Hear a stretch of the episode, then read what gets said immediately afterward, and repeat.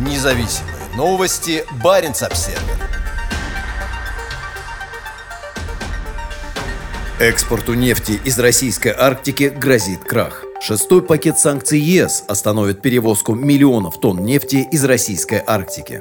Когда российская нефтяная компания «Газпромнефть» в 2016 году запускала свой терминал «Ворота Арктики» в Обской губе, казалось невероятным, что всего через несколько лет российская нефть окажется в ЕС под запретом. Новый объект инфраструктуры, построенный в суровом арктическом климате, был рассчитан на перевалку более 10 миллионов тонн нефти в год и был ориентирован на европейских потребителей. Это был не единственный новый арктический проект «Газпромнефти». Несколькими годами ранее началась добыча на приразломном месторождении месторождения в Печорском море. Кроме этого, были еще и месояхские месторождения и еще несколько проектов. Большой флот танкеров ледового класса доставлял нефть с арктических месторождений на крупный танкер-накопитель в Кольском заливе в районе Мурманска. В 2020 году компания отправила на экспорт через танкер-накопитель Умба в Мурманске более 18 миллионов тонн нефти. Оттуда обычные танкеры доставляли нефть в Роттердам и другие европейские порты. И планы предусматривали дальнейший рост объемов. В течение следующего десятилетия «Газпромнефть» намеревалась увеличить добычу еще на 40 миллионов тонн нефти в год, которая должна была пойти на экспорт через воды Арктики. И компания была не одинока. «Лукойл» экспортировал более 8 миллионов тонн через свой Варандейский терминал на побережье Печорского моря, а «Роснефть» находилась в процессе разработки своего гигантского проекта «Восток-Ойл».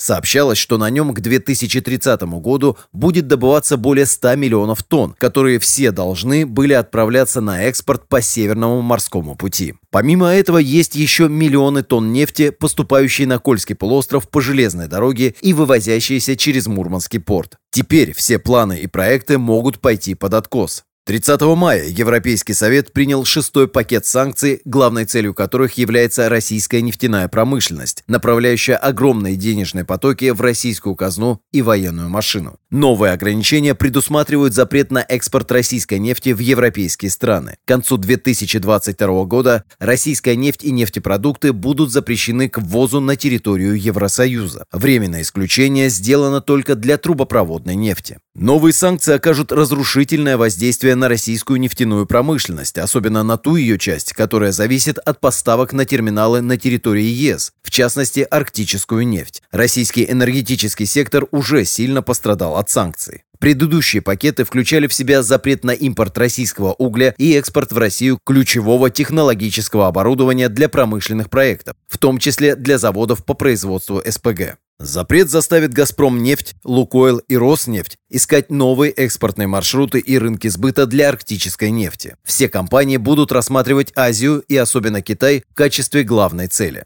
Однако создание новых логистических схем будет непростым делом. Компании смогут отправлять нефть по Севморпути в восточном направлении, но сложная ледовая обстановка будет представлять для танкеров постоянную угрозу. Многие годы Москва возлагала большие надежды на круглогодичные перевозки по СМП, но из-за капризов ледовой обстановки не раз возникали проблемы. Осенью 2021 года из-за раннего появления льда на маршруте застряло большое число судов, создав опасную ситуацию как для самих судов, так и для отвечающего за эксплуатацию СМП Росатома. У России есть грандиозные планы по строительству сверхмощного флота атомных ледоколов, способных обеспечить беспрепятственную навигацию даже при самой сложной ледовой обстановке. Но международные санкции теперь ставят под угрозу и планы судостроительной отрасли страны. Независимые новости. Барин обседный.